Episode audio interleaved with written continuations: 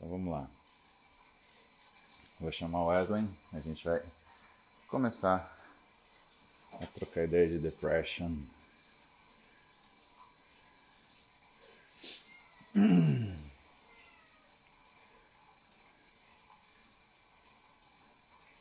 Wesley.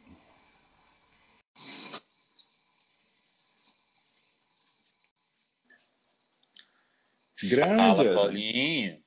Bom dia, meu cara. Bom Como vai? dia. Tudo ótimo. Quinta-feira, né? Um pouco mais arrastado que o comum, mas, mas tudo certo. Cara, quinta-feira, você sabe que a gente vai falar de depressão e quinta-feira é um dia que me dá um bodinho, né? Não é segunda, é quinta. É um acúmulo de adenosina na semana no cérebro, já dá uma diminuída no, na nossa nosso humor mesmo. Né, cara? Porque assim, já foi a semana inteira, mas ainda não acabou a semana. Então você tem que aguentar aquela paulada da quinta. É o dia que eu mais trabalho. É o consultório Eu vai mais longe. Sério? Eu também. Aham. Vou até às Isso. 11 hoje. Exatamente isso. Cara, por que, que a gente faz isso na quinta-feira, Wesley? Não sei se é, um, se é uma convergência dos pacientes para quinta, ou uma tendência que a gente pode ter de fazer, saber que eventualmente na quinta pode a gente pode acomodar um pouco e joga paciente para esse dia para tentar driblar isso e fazer render mais. Não faço ideia o que que pode ser. Mas E aqui quando- também é assim. Quando eu tenho que acumular alguma coisa, eu acumulo quinta-feira. Impressionante, bicho. É, exatamente. Não, Exatamente. quarta não, deixa pra quinta. Não, quarta não, deixa pra quinta. Não, fulano tá com urgência, não sei o quê. Não, terça não, quinta, quinta. Marca quinta. Aí eu vejo quinta sai 11 horas, 11 e meia do consultório. É isso aqui, que mesma coisa. Terça e quinta, meus dias são os mais cheios. Não sei porquê. Wesley, vamos falar de depressão. Aliás, é bem, é bem fortuito, né? Porque a gente está indo para um novo lockdown à moda brasileira, né? Uhum. É, são ciclos inacabáveis, né? Pois é. E aí, as pessoas que já estavam mais, ou seja, não estavam tão resistentes ou tão fortes, né? Algumas já dão sinais aí de fadiga nesse sentido, né? Engraçado que daquilo que a gente vê das afecções do sistema nervoso central, às vezes a gente coloca o pessoal sob estresse. Algumas pessoas vão manifestar ansiedade, outras vão manifestar depressão. O que, você me fala em relação a essa talvez facilidade que algumas pessoas têm para ir para esse lado da depressão? Isso é uma fragilidade? Como funciona?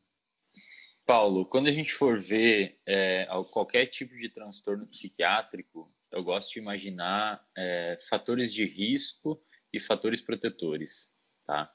É, se você imaginar, imagina um copo d'água e esse copo d'água está pela metade e em cima tem uma torneirinha que está pingando água e embaixo tem um furinho que está vazando água, tá? Se o copo transbordar, você desenvolve, por exemplo, depressão.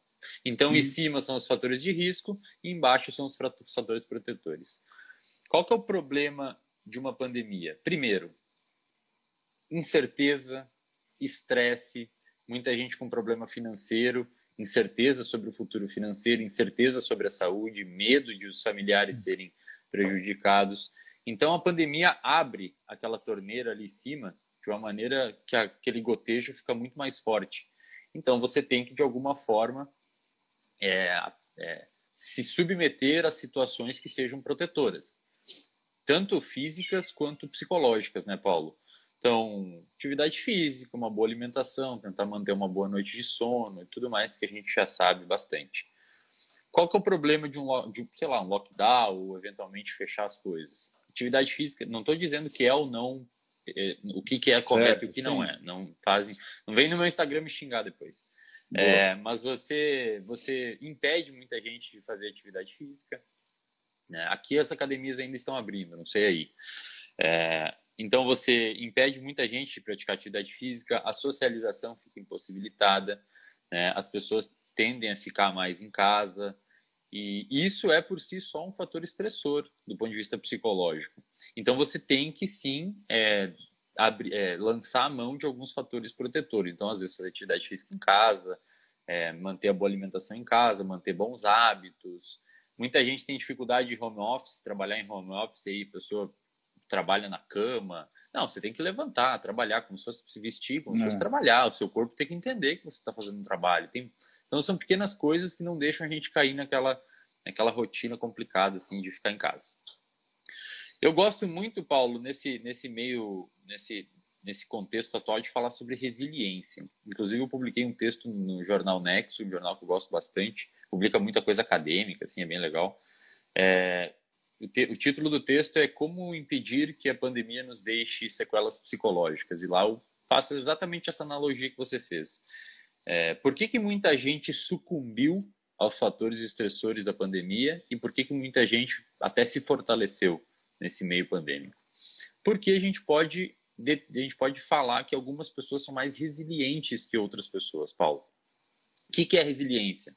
Resiliência é um termo emprestado da física que diz que quando uma substância submetida a um grau de deformação retorna ao seu estado original no tempo mais rápido possível. Então a substância está assim, ela sofre um grau de deformação, a substância que é resiliente ela volta o mais rápido possível ao seu grau ao seu, ao seu, à sua forma, à sua forma original. Na pandemia, o fator, o fator pandemia por si só é um fator extremamente deformador do ponto de vista psicológico, né? Então tem pessoas que sucumbem e ficam é, mal devido a isso e tem pessoas que conseguem lidar com isso rapidamente. Falando do ponto de vista neurobiológico, puxando a sardinha para o meu lado de neurocientista, a gente consegue determinar em alguns estudos algumas redes específicas que sejam envolvidas com o desenvolvimento de resiliência. A gente não consegue é, diretamente atacar essas redes, tá? A gente não consegue diretamente desenvolver é, com uma única coisa resiliência. Resiliência é um construto muito complexo. Pô, uma pessoa ser ou não resiliente é muito difícil. Várias coisas determinam se ela vai sucumbir ou não. Mas existem algumas coisas que podem ser feitas, Paulo. Uma coisa muito bacana que tem, tem estado em ascensão hoje nos estudos de neurociência é a, é a prática de meditação mindfulness. Eu não sei se você, você obviamente ouviu falar, mas para quem não ouviu, mindfulness Sim. é um tipo de meditação que não é a pessoa ficar sentada naquele estado de Buda, assim, sabe? Mindfulness é uma meditação que você pode fazer caminhando, você pode fazer deitado, você pode fazer na bike, fazendo aeróbico. O que é mindfulness? É atenção plena, é sua atenção estar no aqui e no agora. Simples, você não está nem no depois nem no antes. É você perceber-se no momento atual. Diversos estudos mostram que quando você faz cinco minutinhos desse tipo de meditação, mindfulness, você já consegue diminuir cortisol, algumas áreas do seu cérebro se ativam que inibem outras áreas envolvidas com processos emocionais. Então, você tem aí no YouTube vários áudios que guiam, é uma, muitas vezes é uma meditação guiada. Algum, algum, algum sujeito guia sua atenção, ó, Paulo, agora eu quero que você preste atenção na sola do seu pé tocando o pedal da bicicleta. E sua atenção vai para lá. Só o fato da sua atenção ir para lá, você já tira sua atenção de outros lugares que poderiam te gerar estresse. Se Isso você eu falo faz... pro, eu falo pro pessoal muito na relação em relação ao treinamento, porque às vezes o pessoal coloca fatores extratores, né? Então, televisão, som, Perfeito. e o cara ele não está prestando atenção no que ele está fazendo. Perfeito, Paulo. Perfeito. E aí, o que que eu falo para eles que assim, evidentemente que existe uma necessidade de treino para você atingir um estado de mindfulness que seja mais avançado, mas você tem que direcionar sua atenção para aquilo, que é uma das coisas que, por exemplo, diminui o risco de lesão. Uhum. Uhum. Agora, deixa eu te perguntar uma coisa antes de você continuar, sobre estados de resiliência, que eu acho que é importante falar. A capacidade da gente deformar a nossa personalidade ou a nossa forma cognitiva, ela também é um sinal de adaptação, porque às vezes a gente tem que modificar o nosso jeito de de pensar, agir e reagir para poder caber naquele ambiente, né? Uhum. Então, dentro disso, a depressão, ela seria, portanto, a dificuldade de voltar quando o ambiente modifica, certo ou errado? Certo, certo.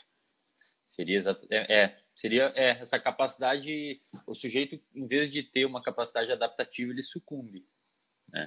E aí o porquê disso são são diversos fatores. Mas só terminando ali, Paulo, sim, você sim, claro. foi perfeito, foi perfeito. Imagina o sujeito treinando e a cabeça dele tá lá nos boletos e nos problemas que ele tem para resolver. eu acho, eu não sei, nunca li estudos sobre isso, etc., mas você pode me corrigir. Eu imagino que a chance de lesão do cara botar um peso e dar uma. Enfim, né? É muito maior. Então, o treino, eu nunca tinha pensado nisso, mas atividade física de fato é um excelente momento para você fazer a prática de mindfulness. Você pode prestar atenção na temperatura da barra que você está segurando, você pode prestar atenção no, no, na temperatura da sala, você pode prestar atenção na textura do que, que você está fazendo, de como você está puxando, da contração muscular. Você consegue. Hoje a gente tem uma, uma capacidade de propriocepção que você tem noção Isso. do seu corpo, né? Você sabe onde está. Se eu fechar o olho aqui quiser mais ou menos pegar minha xícara de café aqui, ó, eu consigo.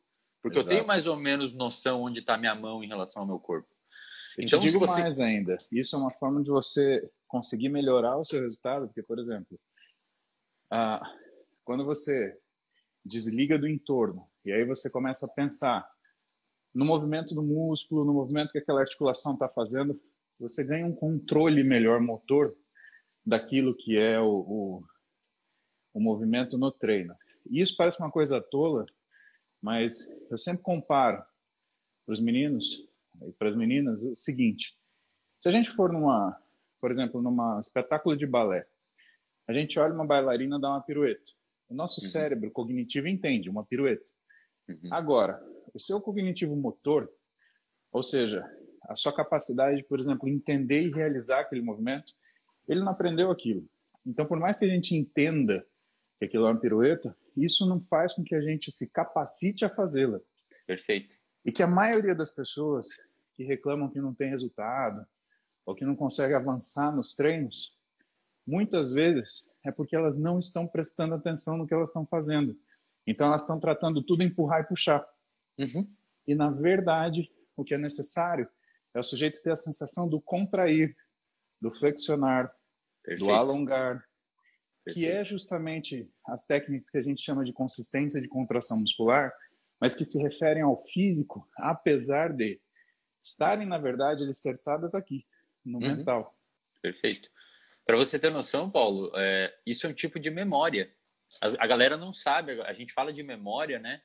O pessoal acha que a memória é lembrar de um conteúdo da graduação e tudo mais. Sim. Mas memória, é na verdade, isso é o que eu, é, o, é, o, é o menor estoque de memória que a gente tem, essas memórias que a gente chama explícita. Memória explícita é aquilo que você sabe que sabe. Então você Sim. sabe a capital do Brasil, você sabe o conteúdo de medicina, você sabe conteúdo de biomecânica e tudo mais. Isso é memória explícita. Mas e a memória implícita? Se eu te perguntar assim, Paulo, você sabe como você aprendeu a dirigir um carro? Você que gosta de metáforas de carro, você não sabe me dizer como.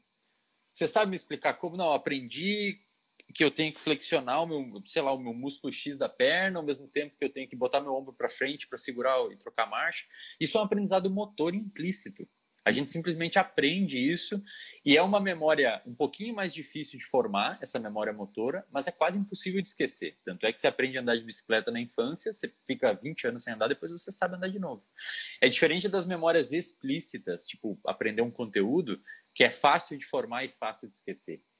Então a galera realmente vê os caras puxando ferro lá na academia e acha, não, isso daí é fácil fazer com essa carga aí.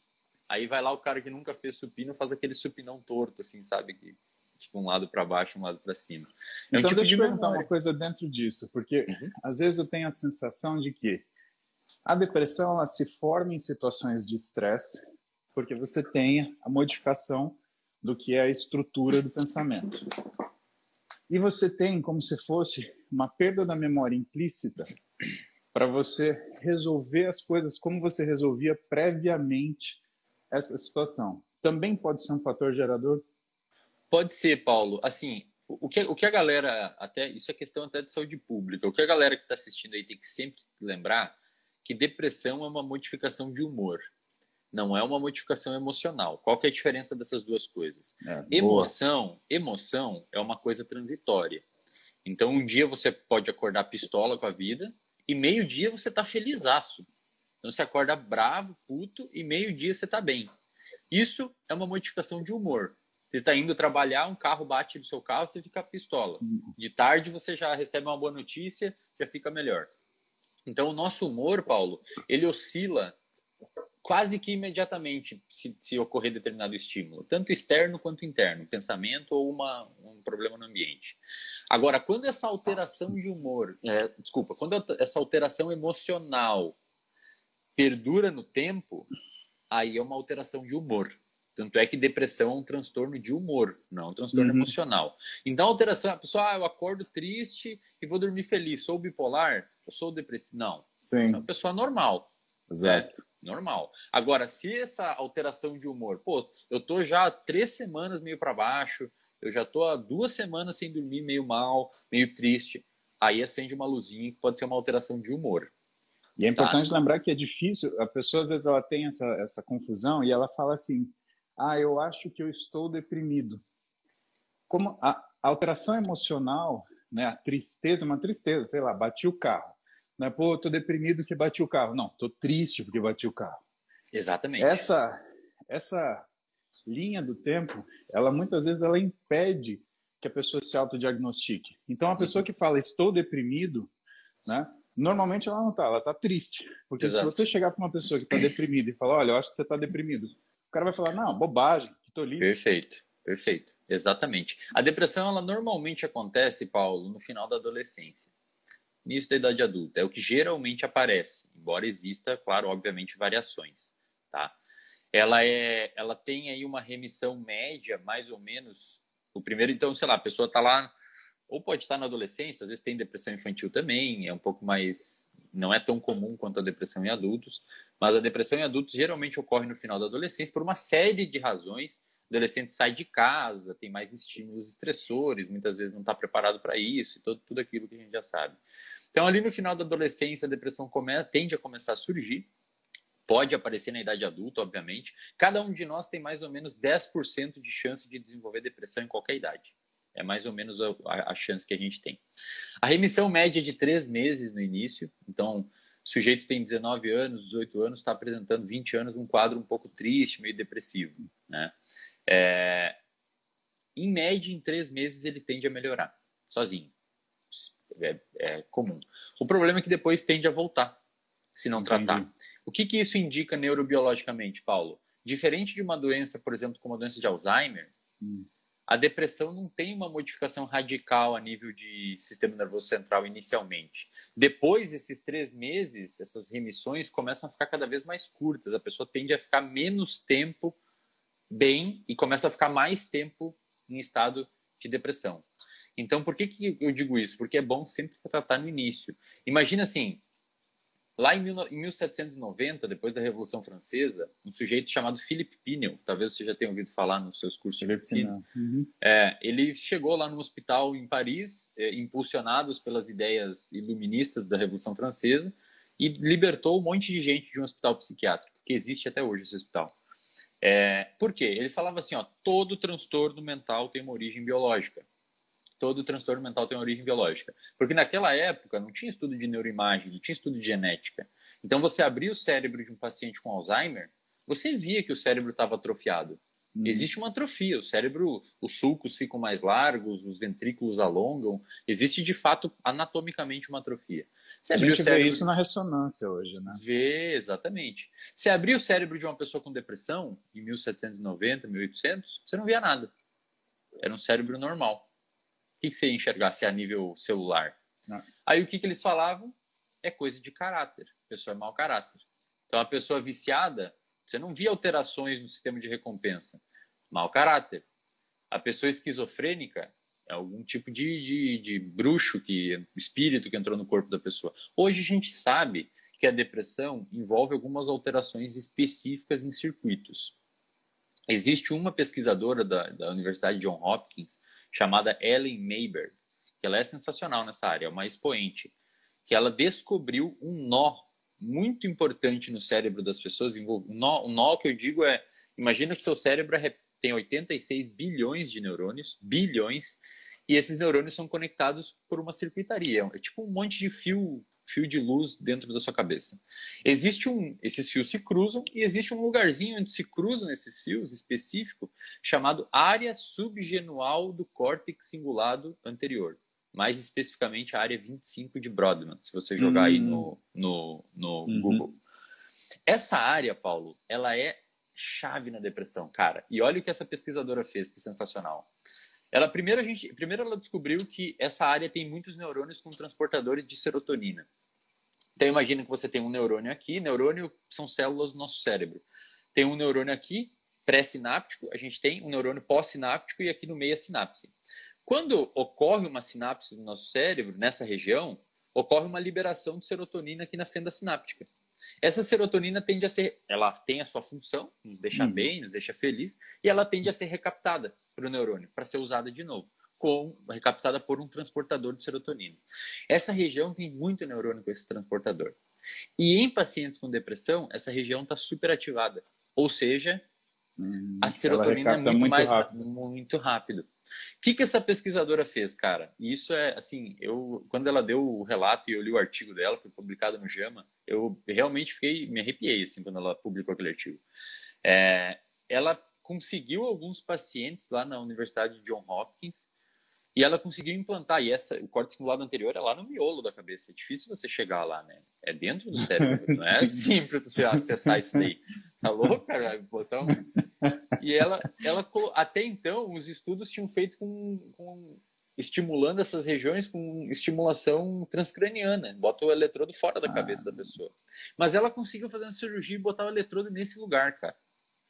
Porra. Ela conseguiu acessar lá dentro. Botou dois eletrodos lá, bem nessa região. E ela largou uma corrente elétrica nessa região que diminuiu a atividade dessa região em pacientes com depressão. Então a região estava hiperativa, ela largou uma pequena corrente elétrica que diminuiu. O paciente estava acordado, Paulo. A hora que ele, a hora que ela fez isso, ela fez em quatro, seis, seis pacientes, se não me engano. Quatro não teve, dois não teve efeito e quatro teve efeito. A hora que ela estimulou essa região, a paciente fez assim, ó. Ela fala que foi, foi como se você tivesse ligado um interruptor. A paciente disse que falou assim: o que, que vocês fizeram? Começou a ficar comunicativa, começou a falar com todo mundo na sala. Parece que ela desligou Caramba. a depressão. É. Parece que ela desligou Quase como se fosse uma eletroconvulsoterapia local, né? Microeletroconvulsoterapia. Exatamente. Né? Claro que isso não se transforma num tratamento, porque é difícil, Sim. né? Como é que você vai fazer isso com todo mundo? Então, esse, efeito, era, esse efeito foi duradouro, Wesley? Foi um follow-up de seis meses, se eu não me engano. Ela fez acho que uma vez por mês e perdurou. Caralho. Só que é, é. Então você tem assim, Paulo. É, hoje a gente sabe a neurobiologia da depressão, sabe que não é uma doença, sei lá. As pessoas acham muito que que mente é diferente de cérebro. Mente é um produto Sim. do seu cérebro. Eu não Igual entendo. ácido gástrico do estômago, fato. É, muita gente fala assim. Aliás, muitos psiquiatras até um tempo atrás falavam assim: não, eu trato do cérebro e o psicólogo da mente. Eu não entendo é. qual que é, não sei de onde que então, qual que é a diferença dessas duas coisas. Então, essa Ellen Mayberg, ela mostrou que ó, a depressão é uma doença biológica, tem locais específicos, claro que tem outros, então afeta hipotálamo, por exemplo, que regaça, muda sono, muda alimento, muda apetite. É, mas, quanto, e quanto mais ela perdura, mais ela modifica essa circuitaria. E essa região específica parece estar hiperativada. Se você pega um paciente, Paulo, submete ele a TCC, terapia cognitivo comportamental, uhum. e joga ele dentro de uma máquina de ressonância magnética, você vê que essa região diminui a atividade pela TCC. A TCC consegue também diminuir a atividade dessa região. Então, hoje a gente sabe que a depressão é uma doença biológica que envolve modificações estruturais de circuitaria e o principal fator de risco para o desenvolvimento dela é estresse.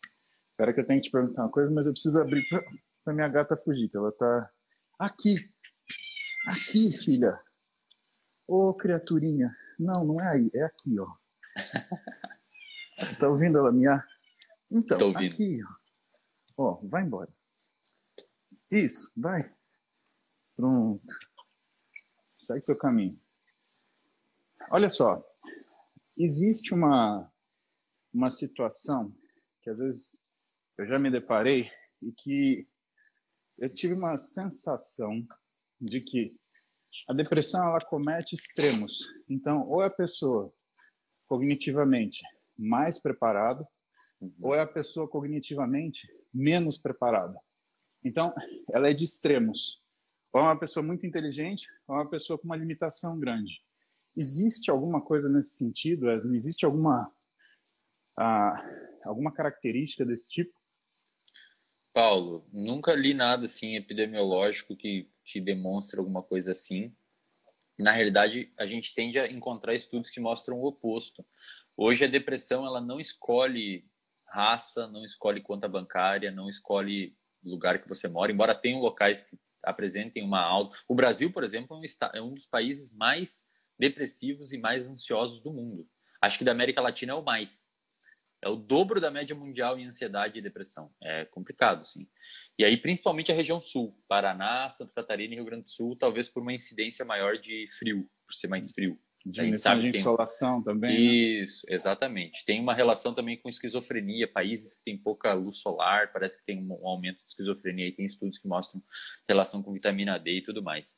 Mas essa parte do, do cognitivo, realmente eu não, não vou saber te responder, Paulo. Mas é curioso, é uma coisa curiosa, porque se você pensar todo esse nível estrutural, todo esse nível de, de que a gente comentou de cérebro e tudo mais, seria curioso afetar os dois extremos, né? Porque o sujeito que é cognitivamente despreparado, às vezes ele, justamente por isso, foi submetido a situações difíceis que pode ter gerado resiliência e ele pode conseguir enfrentar melhor uma, uma situação.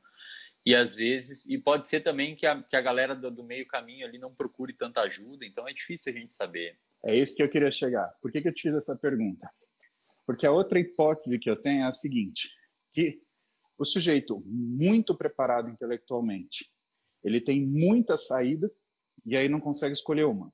Uhum. O sujeito pouco preparado intelectualmente, ele não tem nenhuma saída, então ele não tem o que escolher.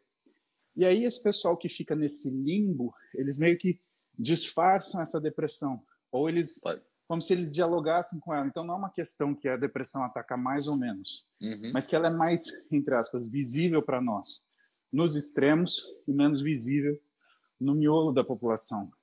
Pode ser. E olha só que interessante, na clínica, Paulo, a gente, pelo menos na terapia cognitivo-comportamental, existem, existem alguns critérios é, que, que nos sugerem um prognóstico favorável ou desfavorável da terapia. É, por exemplo, um deles é a capacidade intelectual do sujeito. Se a pessoa tem uma capacidade intelectual muito baixa, o terapeuta tem que ser muito treinado, Paulo. Por quê? Eu já, a gente já comentou na outra live lá que terapia é um, pelo menos a cognitivo comportamental uhum. é um processo de aprendizado. Você ensina o paciente. Eu sempre falo para os meus pacientes, ó, encare isso daqui como um curso, é uma pós-graduação para sua vida. Eu não quero que você Sim. desligue o botãozinho aí, volte para casa e continue sua vida do jeito que você faz. aí não adianta nada. Eu faço uma metáfora e falo assim, é igual aprender inglês. Você vai na aula de inglês uma vez por semana. 50 minutos, volta para casa e fica a semana toda assim, lê inglês, vê ah, filme, você não vai aprender. Escutar uma música. 30, ah. Vai ficar 30 anos fazendo. Então a gente dá muita tarefa de casa para o paciente continuar em casa. E aqueles pacientes que têm uma capacidade intelectual muito limitada, muito mesmo limitada, o, o, o terapeuta tem que ser muito treinado para conseguir oferecer de uma maneira didática essas informações. Ao mesmo tempo, aquela pessoa que é muito intelectual, principalmente que se acha muito intelectual, Sim. fica cheio de certezas. Ah. Aí o cara não consegue Eu falo para ele, ó, é isso e isso, é, a gente tem que seguir por esse lado. Não, não, não, mas comigo é diferente. Comigo é de outro jeito, entendeu? Pô, aí é difícil. Já o cara do meio, muitas vezes vem procurar e é um dos que mais tem efetividade, porque ele escuta o terapeuta, fala, não, realmente é isso, então beleza, vamos fazer, tá tudo bem e tudo mais. Você então, remontou um raciocínio do velho Hélio Grace, que falava que era mais fácil treinar o aluno burro do que o inteligente. Ele tratava essas coisas dessa forma. Então ele falava: não dá para ensinar gente inteligente que sabe tudo. E meio que terapia é isso, né? Porque a pessoa uhum. ela quer utilizar as ferramentas que ela tem e não quer descobrir ferramentas novas, né? Exatamente. E aí, se você vai fazer a mesma coisa que você fazia, você vai chegar no mesmo lugar que você está, né? Você sabe que teve uma época que eu fiz terapia e eu fazia um processo com meu terapeuta que a gente chamava de, de imersão.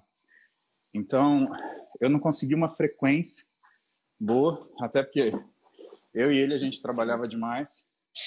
Então, a gente se via uma vez a cada 15 dias, mais ou menos, só que a gente ficava quatro horas junto. Uhum. E era tipo das oito à meia-noite, né? Legal. E ele falava para mim: Eu quero te ver quando você está cansado. Né? E o que, que eu tinha para o que estava me faltando na época.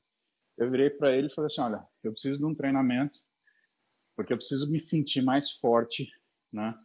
Que estava começando a crescer na, na, na, mídia social, né? chamando atenção. Você sabe quando você chama atenção, né? Tem gente que se ofende com isso. E aí a galera vem te bater de cima para baixo assim o tempo inteiro. Então vinha uhum. pancada de todo lado. E aí o que, que ele falava? Ele falava: o importante não é você reagir a hora que você está bem, que você acordou bem, que você tomou seu café da manhã. Eu vou pegar você no final do dia, quando você estiver quebrado, quando você estiver cansado, quando você estiver sem capacidade de responder, vulnerável. vulnerável. E aí, cara, ele me socava quatro horas seguidas que eu chegava em casa, assim, eu queria na né, cama nem, nem tinha tomado uma surra. Porra, era foda. E assim, não sei se isso é uma coisa que se é um treinamento de guerra praticamente, se é uma coisa válida, mas tem algumas pessoas que às vezes você aborda para nesse sentido ou não, Wesley? Paulo, olha só, eu sou um cara, eu, eu, talvez por ser cientista, né, Paulo? Cientista, você tem um monte de amigos cientistas, eu vejo aí o De Salles, a galera. Eu não sei, não conheço eles, mas imagino que, que sejam assim. Cientista é muito pragmático, né, Paulo? Hum. Cientista tem que ser pragmático. Tem coisas Sim. que funcionam e coisas que não funcionam. É claro que o paciente que tem resistência, né, você tem que ter uma certa flexibilidade em apresentar para ele de uma forma é, um pouco mais didática que ele precisa confiar em você. Agora, em certo nível, tem que ser pragmático. Então, você chega, por exemplo, esse seu terapeuta foi pragmático. Falou, Paulo, esse é um método de trabalho, pela minha leitura do seu isso. caso, eu acho que vai funcionar assim. Ok? Ok, você confiou nele. E uhum. isso, Paulo, é o principal é o principal critério para determinar, ou um dos principais critérios para determinar a efetividade terapêutica, você confiar no cara. Então, um paciente que vai em você aí desconfiado, ah, pô, aí você vai dar um negócio para ele, o cara fala, não, não, ah. isso, não vou tomar isso aqui, o Paulo tá viajando. Ele vai, ele vai fazer meia dieta, meio treino, meio Entendeu? coisa, meio... Aí vai botar a culpa em você ainda, ah. vai botar a culpa em você. Então, assim, eu sou muito pragmático. Eu falo, ó, é A mais B, a gente vai chegar em C. Mas você precisa fazer o A mais B, não adianta fazer só o B senão vai ficar complicado. Quando, quando eu vejo que o paciente está ali para fazer, eu marco em cima. Marco em cima mesmo, mais ou menos da forma. Eu não faço esses, essas ideias de imersão, mas é uma coisa até uhum. interessante, porque tem muito paciente que não tem muito tempo mesmo, seria interessante. É, mas sim, é uma abordagem válida você, você pegar o paciente e, e mostrar para ele exaustivamente o que, qual que é a conduta que deveria ser tomada para conseguir. Fortaleceu você essa, essas questões ah, na época? Fortaleceu e assim, é, eu perdi o medo de estar vulnerável. Vou te dar um exemplo simples assim, né? Eu sempre fui um sujeito muito recatado, né? Tanto que o pessoal fala, ah, você tem facilidade para falar em público. Eu, falei, eu tenho porque eu estou falando do meu trabalho, não estou falando de mim. Se eu tiver que falar de mim, da minha família, dos meus valores, daquelas coisas que eu tenho carinho, afeto, é outro Paulo. Aí é um cara retraído, uhum. emocionável, né? É outra coisa. É uma fragilidade que eu tenho. E, por exemplo, ontem, eu vou te contar isso, porque logo logo você vai ficar sabendo disso. Eu estava no banheiro fazendo cocô. E é a hora. Essa, é uma, essa, é uma boa informação de começar o dia aqui, ó. É ótimo. Não, escuta só. e é a hora que eu fico fuçando na internet. Cara, se eu respondi seu, seu WhatsApp no final da noite ou no início do dia, eu tava cagando. É, é, é assim. Que a hora que você tá ali travado, você não vai sair dali. Agora eu vou saber quando você responde meus WhatsApp. Puta merda, o Paulo tá cagando, velho. Não, durante o dia eu tô atendendo, então, tô trocando de paciente, tipo assim, vou responder lá dentro. Mas se for à noite, tem uma grande chance. Aí, bicho, não mais que de repente, eu vi o Daniel, Daniel Coimbra, que é nutricionista, meu amigo, ele estava fazendo uma live. E, pô, interessante, jejum. Aí eu liguei a live. E eu, como sou sacana, eu entro sacaneando já. E aí, pai de todos, né? Cabeçudo, né? E aí, pai uhum. de todos? Eu já entro rasgando ele. O viado pega e me chama na live.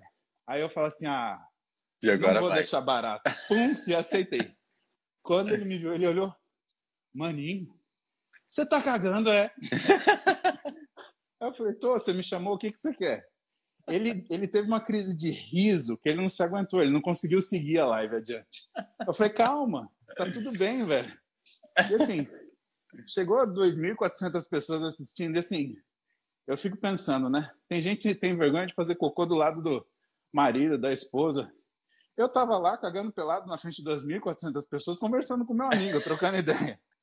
Assim, isso é uma ao coisa. Vivo, ao vivo, ao vivo. Ao vivo. Né? Se cai esse telefone aí. É Tigum, acabou. Não tem conversa. Isso é uma coisa que, para mim, na minha. Uh, como é que fala? Na minha. É... Ah, como que é a palavra? Tem uma palavra. Mas na minha vergonha, na minha forma de ver as coisas, a, a minha forma pudica de ser, era impensável, por exemplo, cinco anos atrás, né? No período disso. Mas tudo bem, pode ser um exagero, isso pode ser uma coisa a gente discutir, uhum. Uhum. mas eu não tive problema, porque, assim, foi bom. Todo mundo que vai assistir também caga.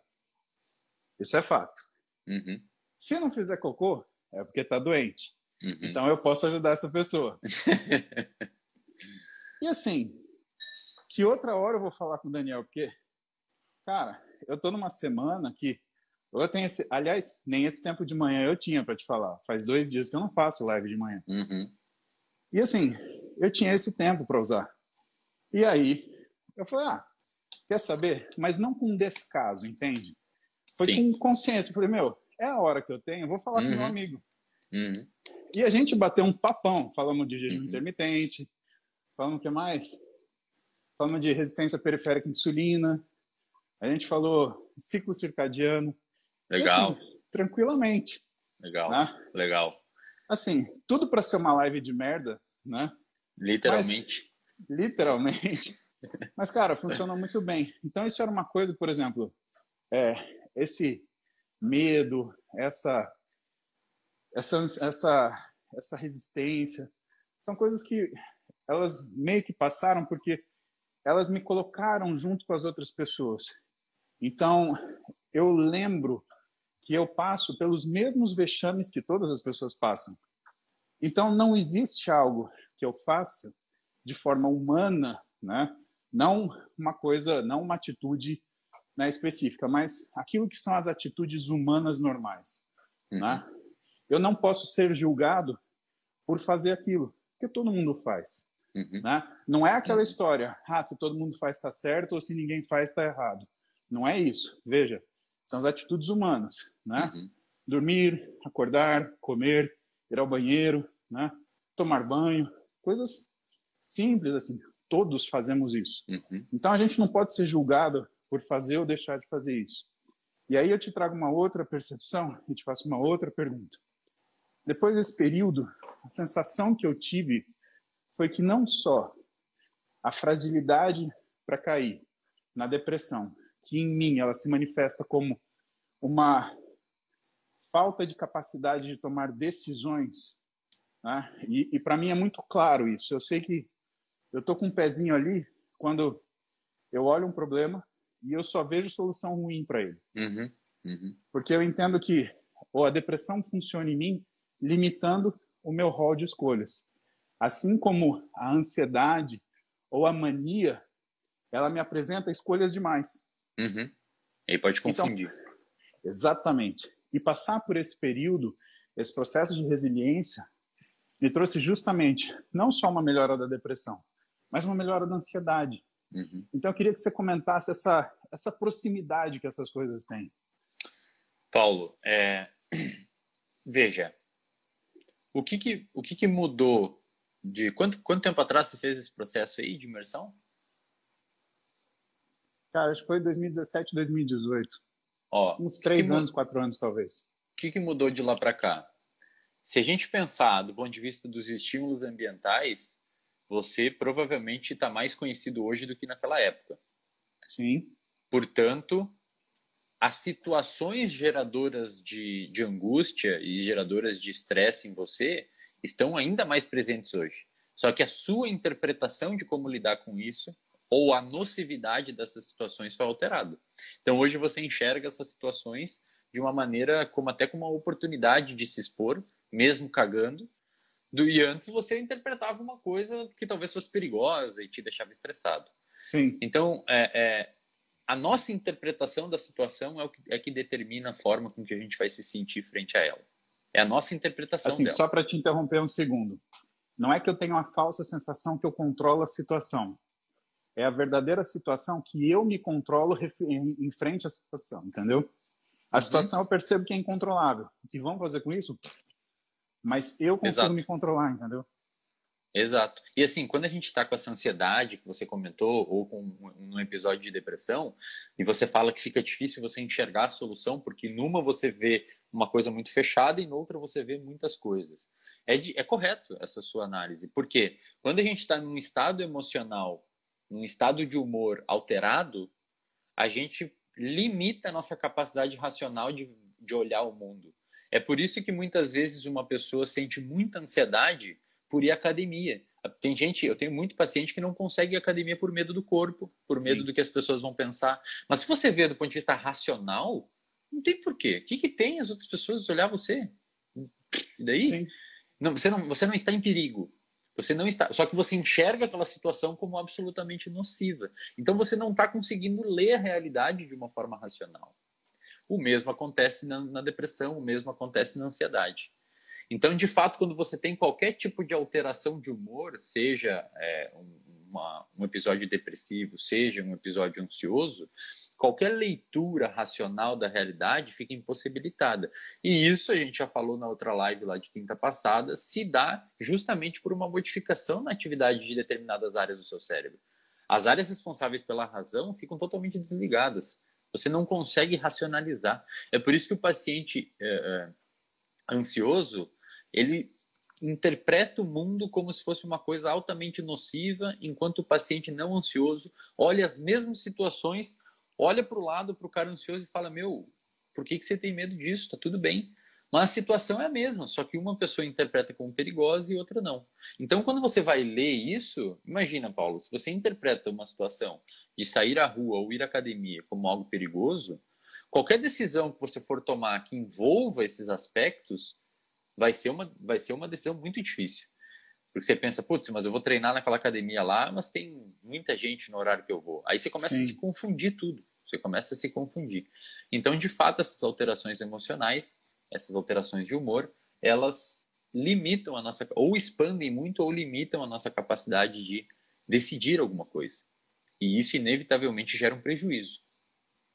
Existe um prejuízo. alguma facilitação, Ezen? Por exemplo, uma pessoa que já tem apresentado um quadro ansioso ou um quadro depressivo, de apresentar o reverso em alguma outra situação, ou seja, essa pessoa que já teve um quadro ansioso tratado, ela pode em algum momento fazer o oposto? Tem gente que trata, tem gente que consegue usar a ansiedade muito bem, Paulo. Tem gente que consegue usar muito bem a ansiedade. Consegue utilizar, canalizar ela para um lado produtivo. Isso é muito bacana. Lembra quando você abre o DSM lá, os, os uhum. manuais de diagnóstico estatístico, tem um item que fala assim: o sintoma precisa preencher uma série de sintomas por uma série de tempo para ser diagnosticado com ansiedade ou depressão, por exemplo. É, vou te falar tem... que o DSM-4, por exemplo, quando eu abri, para mim foi apavorante, porque eu achei que eu tinha Não, tudo. Você tinha né? tudo, exato, você Porra. tinha tudo. É, é, você tinha tudo. Aí tem lá uma série de critérios e um deles é o seguinte: é, os sintomas precisam apresentar prejuízo significativo na vida do indivíduo. Então, assim, o diagnóstico é difícil de fazer, Paulo. Muita gente tem uma cultura, na, na psicologia, né? Muita gente tem uma cultura de emitir diagnóstico para tudo. Cara, é muito complicado, porque se você dá o diagnóstico para um paciente, ó, você tem depressão, se o sujeito é, é, é vulnerável e sugestionável, né, ele é passível de, ser, de você dar uma sugestão para ele e ele aceitar, ele vive aquele diagnóstico, muitas vezes nem tinha. E ocorre muito erro, muito erro diagnóstico, porque às vezes o paciente está ansioso porque toma muito café e o terapeuta não perguntou do café. Aí o cara toma um. Eu já atendi paciente nove da noite que fala que tem problema de insônia e meia hora antes ele falou que tomou três xícaras de café. Porra, é sério, cara. É, é sério, difícil. Paulo. É sério, cara. A galera, muita gente não sabe que não pode tomar muito café à noite. Complicado. Então, assim, aí você erra o diagnóstico. Vou diagnosticar o cara com ansiedade? Porque O critério de insônia ali diz ali, não pode ser explicado por qualquer outro uso de qualquer substância ou qualquer outra patologia. É explicado pelo café a insônia dele. Então tem que Sim. riscar esse critério. E a ansiedade tem que ter um prejuízo significativo na vida do indivíduo. Se o indivíduo utiliza isso para o bem dele e não, não gera nenhum prejuízo, ótimo. Ótimo. Por exemplo, um agora, por exemplo. Não, não, termina de falar. Aí eu te pergunto. Só, só essa, mais essa reflexão que, que eu gosto bastante. Um transtorno que eu gosto muito de estudar, Paulo, e que a gente sabe muito pouco, pelo menos uma parte dele, é o transtorno bipolar. Uhum. O transtorno bipolar, só para nivelar, é um paciente que oscila de, de depressão para quadros de ou hipomania ou mania. O que, que é uhum. mania? É um quadro de euforia. Então, o paciente ele fica na depressão, ele fica meses dormindo muito, mal, sem vontade de fazer nada, e algum estímulo, que a gente não sabe direito qual, desenvolve uma hipomania ou uma mania. Então, o paciente dorme muito pouco. Eu tenho paciente com um transtorno bipolar que, nas fases maníacas, dorme três horas e meia, quatro horas por dia e acorda bem. Acorda bem, não, ele acorda com o cérebro fritando, mas uhum. ele está descansado já. Come muito pouco, trabalha 16 horas, 18 por dia e fica nisso seis meses. Geralmente, esses pacientes que são donos de algum negócio, o negócio prospera muito nas fases maníacas. Um preço caro. Tem até estudos que mostram que grandes compositores, inclusive, Paulo, até dá para fazer uma live um dia sobre isso, muitos artistas intelectuais têm transtorno bipolar hum. ou esquizofrenia. Porque a capacidade desses sujeitos de associar as coisas do mundo é totalmente diferente da nossa. Eles, principalmente esquizofrênicos. Então, por exemplo, tem, tem muitos pintores que foram esquizofrênicos que fizeram artes magníficas, por quê? Porque eles tinham uma capacidade de ver a realidade totalmente diferente. Eles não têm esses, esses limitadores sociais que a gente tem. Eles enxergam as coisas diferentes do que a gente enxerga. Van Gogh, por exemplo, né? É, Você vê a é. pintura é. de Van Gogh é, uma, é quase uma ele foi, inclusive, ele, eu não sei se ele tinha esquizofrenia, mas eu sei que ele se inspirou numa galera que tinha. Sim. Ele queria replicar os quadros da galera, então a esquizofrenia influenciou muito a arte. É bem bacana. Mas o, bipo, o bipolar, Paulo, é, é, a gente não sabe o que acontece na mania. Ninguém tem muita noção que, por exemplo, o lítio, que é um medicamento uhum. usado para tratar, a gente nem sabe o mecanismo de ação direito. É alguma Sim. coisa na GSK3 beta e tudo mais. Sim. E é um sal, né, cara? Tem estudos que mostram que cidades que têm rochas montanhas que tem lítio na rocha e chove e aquela água vai para o sistema de encanamento, a, pessoa, a cidade tem menos índice de suicídio, porque as pessoas tomam um pouco de lítio a vida inteira na água. Tem muitos estudos que mostram isso. Caraca. E a gente não sabe o que essa porra faz, cara. A gente não tem noção, mas você toma um negócio que não é o que funciona. tem mas... cidade que precisa de fluoxetina na, na rocha, é, então, né, cara? É. Mas uma reflexão que talvez você nunca tenha visto, Paulo, é que o transtorno bipolar está sendo estudado como um transtorno do ciclo circadiano. Você falou que falou com o Daniel Coimbra ali, Sim. do ciclo circadiano. E olha que interessante, o que é um paciente bipolar, Paulo? É um cara que ora não come nada, come muito, está depressivo, está mal, dorme muito, não, não tem energia, e ora está voando. Ou seja, há uma alteração radical do ciclo circadiano desses caras. E tem muitos estudos mostrando que para o paciente responder ao lítio, por exemplo, os lítios responsive, eles precisam ter um ajuste antes do ciclo circadiano. Então, você começar a olhar a bipolaridade como um transtorno do ciclo circadiano é uma perspectiva muito interessante, porque de fato é, o sujeito uma hora está muito energizado, outra hora não está. Então parece que há uma alteração de fato ali no ciclo circadiano e muitos têm um aumento de produtividade absurdo. O preço é muito caro. Mas... Eu tenho alguns pacientes que têm transtorno bipolar. O que eles reclamam é o seguinte: muitas vezes eles, como eles têm um aumento de atividade na fase de pulmonia, eles tomam muita decisão e eles fazem muitos projetos. O problema é que quando cai a, re, a resolução desses projetos e a consequência dessas decisões na fase de depressão, é. aí o sujeito quer morrer porque ele é. programou uma porrada de coisa, mas ele está sem condição de fazer absolutamente nada. Exatamente, exatamente. E aí frustra muito, né? Frustra muito. E aí o que eu ia te perguntar aquela hora é o seguinte: justamente eu ia te perguntar, existem pessoas que conseguem trabalhar positivamente a ansiedade. Eu não sou uma delas, né? Eu detesto a sensação de ansiedade, tanto que para mim, assim, o máximo de pré-treino que eu uso é coisa que tenha muito pouca cafeína. E se eu preciso de um pouquinho mais de, de vigor, cara, eu tomo café normal. não tomo cafeína anidra, mas nem que me bata com, ca... com... É, com cabo não. de vassoura, né? Também não. Senão eu não fico legal. Agora, existe gente que consegue usar a depressão de uma forma útil, Wesley? Ou a depressão é sempre, vai, mutilante? Cara, depressão é complicado, Paulo. Porque dois critérios muito, dois, dois sintomas muito, muito comuns na depressão, que inclusive são um deles é obrigatório estar presente para o diagnóstico, é o humor deprimido, então a pessoa fica mais para baixo mesmo, e aí é um, é, um, é um humor deprimido um pouco mais, mais agudo, porque tem, tem um transtorno que é chamado distímico, distimia, que o paciente, uhum. é, ele, ele é um pouco triste, mas por um longo período de tempo, e é sempre uhum. meio triste, assim, é sempre meio depressivo. E o outro, Paulo, é muito complicado, que é a perda da capacidade de sentir prazer com as coisas. A gente chama de anedonia. Putz, ah, cara, isso quebra, Paulo. Isso quebra, Paulo. Porque aí você não tem mais, sabe? Pô, você é casado, aquilo não importa muito. Hum. Você gostava de treinar, aquilo perde, perde a razão de fazer. Aí o paciente é, é, é, esse o paciente que apresenta a perda da capacidade de sentir prazer com as coisas é muito difícil o sujeito conseguir utilizar isso como uma coisa boa, porque de fato Aí, assim, hoje a gente sabe, Paulo, que na depressão leve e moderada, leve e moderada, a terapia cognitivo-comportamental é tão eficaz, se não melhor, que antidepressivos. Uhum. Isso, é, isso é, é, é batata, meta-análise, diversos estudos mostrando e tudo mais.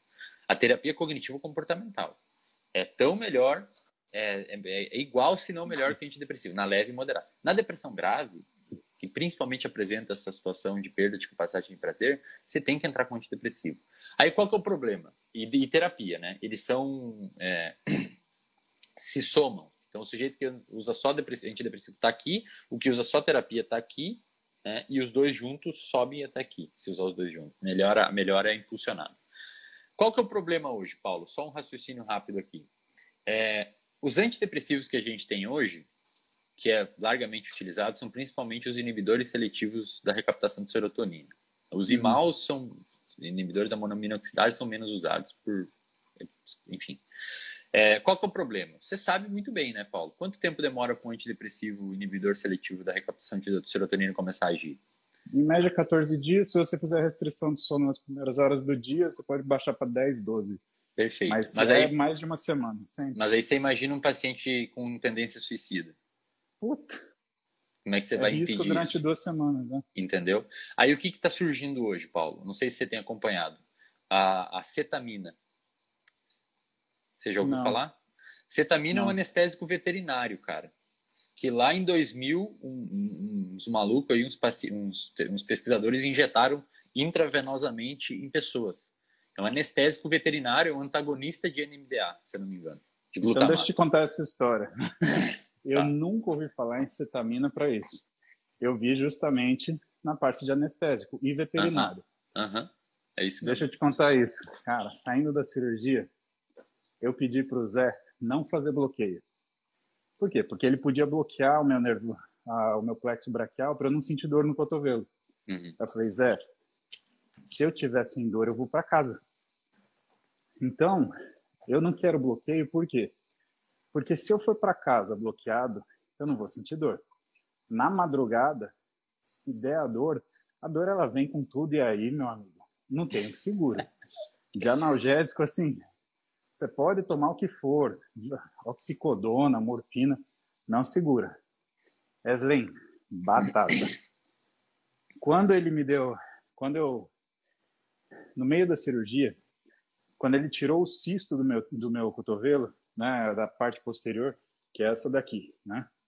Era um cisto de 2,5 centímetros e meio. Era, Caramba. Cara, era esse tamanho dentro do cotovelo. Caramba, bicho. Ele perdeu, assim, não teve como, né? Perdeu uma parte da cápsula articular. E aí teve que reinserir com uma âncora. E aí é furadeira, âncora, é cirurgia óssea. E cirurgia óssea dói para um caralho. Cara, eu acordei da cirurgia da anestesia Nossa. por conta de dor. Tá dor, dor, dor, dor, dor. E assim, um negócio, eu comecei a chorar de dor. E o Zé e o Edu, né? A gente opera junto, né? Eles ficaram apavorados, eles falaram, caramba, nunca vi. Né? Já me operaram duas, três vezes, né? Nunca me viram daquele jeito. Aí correram, chamaram o Jorginho, o anestesista. O Jorginho me olhou, me deu morfina. Pá! Morfina. Eu senti aquela vasodilatação que a morfina dá. Meu, a dor não mudou em nada. Caraca, eu continuei urrando de dor. Aí ele falou assim, ó, a única coisa que tem pra gente usar é ketamina. E assim, a ketamina, Tacou. ela não anestésico, é... Anestésico de cavalo. Foi anestésico de cavalo. É, isso porque... Mesmo. E ela nem é um analgésico. Ela é um dissociativo. Uhum. Então ela é você é usada como droga de abuso, né? Também. Exato. Você não sente a, você sente a dor, mas ela não faz a mesma conexão, a mesma, você não compreende a dor como dor. Uhum. Cara, a hora que o Jorginho aplicou a, a ketamina, bicho, era como se tivesse meu corpo na maca, assim, como se a alma tivesse afundado, assim. Eu falei, nossa, me traz de volta, eu não quero ver a luz, não. Volta, volta, volta. Mas pelo menos, bicho, eu fiquei sem dor. Aí que eu entendi o que, que é essa coisa do uhum. anestésico uhum. dissociativo.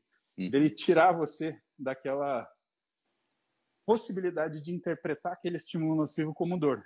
Perfeito. Então, essa foi a minha experiência é. com ketamina. Só que aí que tá, Paulo. Esses caras, eles utilizaram uma dose de ketamina subanestésica. Então, sei lá, se você dá uma dose de, sei lá, 5 miligramas, digamos, né? não sei, 5 miligramas para começar uhum. a anestesia, eles usaram uma coisa entre 0,2 miligramas, uma coisinha de nada. Nossa, baixinho. E eles perceberam que essas microdoses de cetamina apresentavam efeito antidepressivo nos caras. E, cara, apresentava em 6 horas, 4 horas. O sujeito já apresentava efeito antidepressivo. Muito rápido. Caramba. Em vez de duas semanas. Isso em Sim. 2000. Aí a Johnson Johnson entrou na, na, parada e falou: opa, vamos ver essa parada aí, cara. Talvez tenha uma coisa que faça sentido aí. Fizeram um amplo estudo, 2006 publicaram o primeiro estudo randomizado, placebo controlado, com droga, enfim, fizeram todo aquele esquema que você sabe, né, de estudo com humanos, uhum. clínico.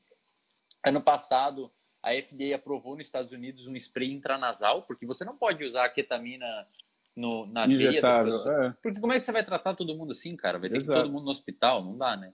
É uma logística que não rola. E aí eles desenvolveram um spray intranasal. Então você dá um negocinho, uma rota direta para o cérebro, rápido. E eles perceberam, a Anvisa aprovou esse ano, ano, ano passado a Anvisa aprovou aqui no Brasil também. Não sei se já está sendo comercializado, mas é super caro agora, porque acho que a patente ainda é da Johnson Johnson. Uhum. Até, até se quebrar essa patente demora, né? É, e fazer genéricos. Aí o que, que aconteceu? É pelo menos cinco a, anos. É. A ketamina, Paulo, intranasal, apresenta efeito antidepressivo rápido, o sujeito dá uma aspirada de ketamina, acho que é primeiro no consultório que faz porque ela é droga de abuso, então o cara uhum. pode usar como droga de abuso, então o médico faz no consultório, e em três horas já está com efeito antidepressivo. Caraca, bicho. E dura, perdura. Você vai fazer uma vez por semana, duas vezes por semana. Porra! Sabe por quê, Paulo? Olha que interessante. Muita gente não sabe isso. E aí tem que saber, tem que, tem que olhar lá para os neurotransmissores. A serotonina, a dopamina, a noradrenalina, que é onde os antidepressivos que a gente clássicos que a gente tem aí, é, que demoram duas semanas para agir, onde a serotonina, a noradrenalina e a dopamina, onde esses antidepressivos atuam, são neurotransmissores moduladores, Paulo. Tá? Hum. Moduladores. O que, que significa isso? Eles modulam a circuitaria principalmente modulando as sinapses GABAérgicas inibitórias e glutamatérgicas excitatórias. excitatórias. O glutamato, o glutamato e o GABA são neurotransmissores mediadores, não moduladores, mediadores. Então, quando você toma um antidepressivo que mexe na serotonina, na dopamina, você está em última análise querendo mexer no glutamato e no GABA para mudar a atividade daquelas regiões. Quem determina a uhum. atividade uhum. das regiões do seu cérebro é basicamente o glutamato e o GABA, se está mais ativa ou menos ativa. A acetamina atua direto no glutamato. Então você não precisa esperar aquela modulação de circuitaria que leva duas semanas mais ou menos. Uhum. Você atua direto nele, nos receptores de NMDA. Então em três horas o paciente está bem. E isso, cara, vai evitar. Ainda é caro o tratamento e tudo mais, mas isso vai evitar muito pepino aí pela frente, bicho. É legal você ter citado isso, porque dá para a gente fazer uma correlação interessante com as drogas utilizadas para diminuição do apetite na obesidade. Então, por que, que o sibutramina, por exemplo, não cura obesidade? justamente porque ela atua em receptor como mediador. Ela não faz a modulação. Por isso que muita gente toma a droga e come. E aí a gente está na pior das situações possíveis, né? Porque também uhum. a hora que uhum. você tirar a droga, meu amigo, é. ali não tem é. que segure, né? É. Então, é interessante assim. E olha só, Paulo, veio do anestésico veterinário, cara. Pois é. Isso é ciência, é. Paulo. Wesley, vou te pedir hum. para você amarrar o assunto de depressão de hoje. Que a gente está aqui uma hora, senão eu vou ficar uma hora e meia conversando com você, porque Vamos eu gosto muito. E eu preciso ah, treinar. que isso, cara. Fico feliz pelo convite de novo. Não, basicamente, Paulo, é só para galera, para fechar, a depressão é um transtorno psiquiátrico sério que pode levar a problemas sérios, é tratável, principalmente no início, e não tem problema nenhum procurar ajuda. Lembra que no início existe uma alteração de circuitaria, portanto é relativamente simples resolver. Se você perdurar, se você vê cérebros de pessoas com depressão crônica, ocorre mutação anatômica. O hipocampo diminui, umas áreas atrofiam. Então, assim, dentro do. do, do, do se você está sentindo um humor deprimido por um determinado tempo, já não sente muito prazer nas coisas, já está tá mais naquele jeito, procura ajuda. Né, Paulo? Paulo de memória. Procura é, alteração de memória, procura uhum. ajuda. Assim, se está estressado, procura ajuda. Não deixa isso, principalmente nesse momento delicado que a gente está vivendo. Né? O Paulo procurou Sim. ajuda.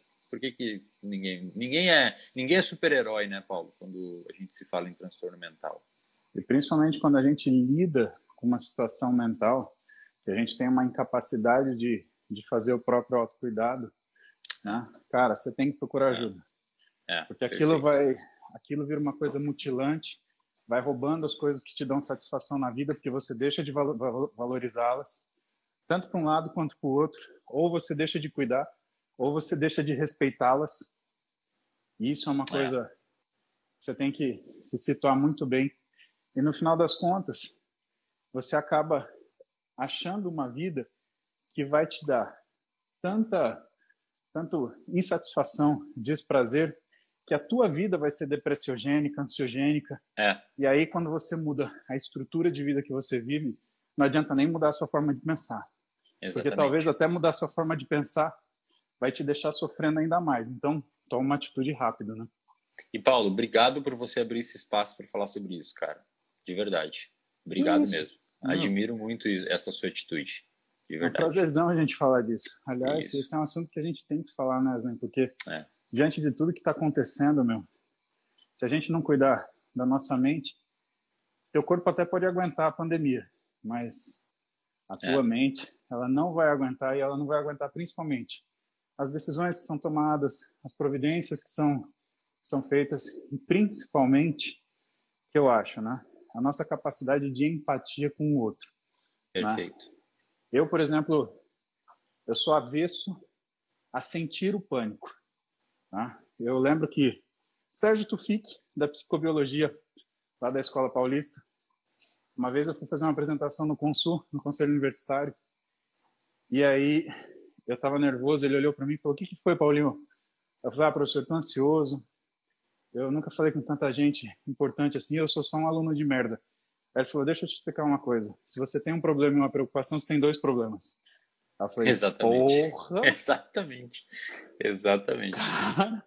terapia em cinco segundos, né? É, exatamente, exatamente. E assim, Não, legal.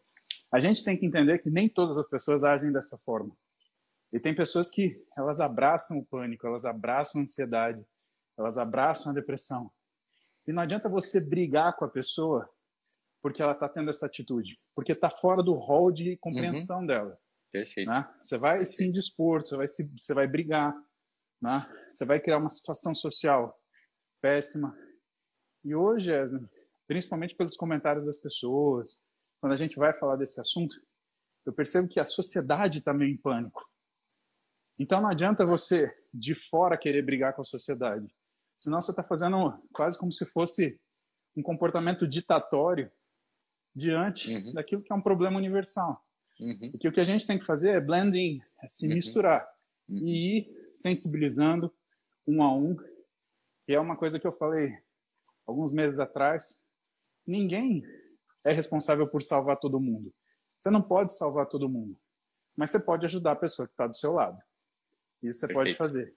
E às vezes Perfeito. essa indicação, falou, oh, meu, quero te ajudar, você está se sentindo muito mal, você está se sentindo pior do que você precisa, vamos procurar uma ajuda, vamos conversar com alguém que possa colocar você, pelo menos num plano uhum. onde você compreenda o que está acontecendo, para você ter capacidade de reação.